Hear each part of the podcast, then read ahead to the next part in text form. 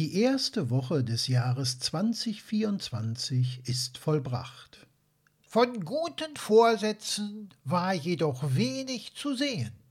Zuerst gab es die Neujahrsansprache des AfD-Vorsitzenden Tino Kropalla.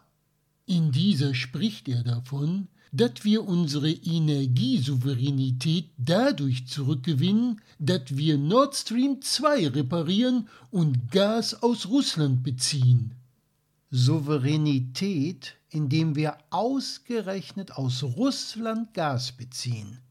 Wenn man nicht wüsste, dass er es ernst meint, man würde es für bitterböse Satire halten.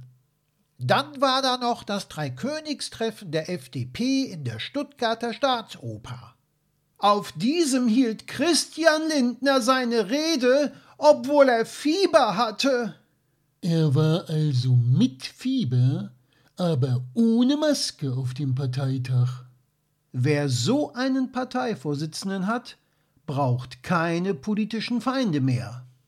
So viel dann zu der gerade von der FDP oftmals zitierten Eigenverantwortung.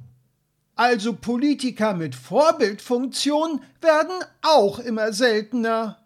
Dazu fällt mir ein, vom 3. bis 6. Januar 2024, also innerhalb von gerade einmal vier Tagen, sind in Deutschland 469 Menschen an Corona gestorben. Jeder einzelne der 469 ist einer zu viel, zumal man ihren Tod unter anderem durch das Tragen einer Maske in Innenräumen hätte verhindern können.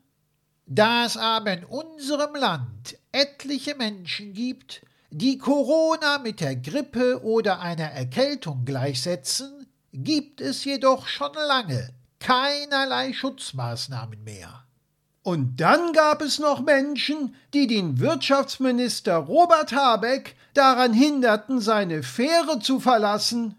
Von Protest kann hier absolut keine Rede sein, da der Straftatbestand der Nötigung erfüllt wurde.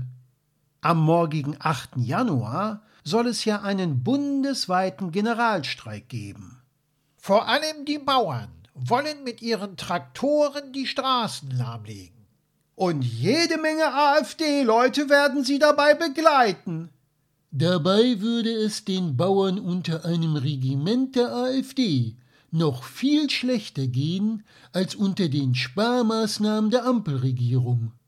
Man muss nur das Parteiprogramm der AfD lesen, dann weiß man das. Lesen bildet. Das gilt auch im Jahre 2024.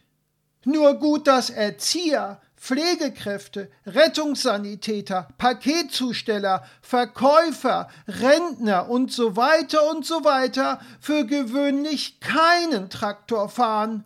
Sie alle leisten nämlich viel für unser Land beziehungsweise haben bereits viel für unser Land geleistet. Die AfD hingegen nicht. Die streut nur Hass, Hetze und Zwietracht. Es ist zu befürchten, dass der morgige Generalstreik weniger ein Bauernprotest, sondern vielmehr ein gewaltbereiter Aufmarsch von Nazis, Reichsbürgern, Querdenkern und AfD-Genossen wird. Und diese wollen nicht protestieren, die wollen Aufruhr, Krawalle und Umsturz. Sie sind Feinde unserer Demokratie und verachten unsere Freiheit.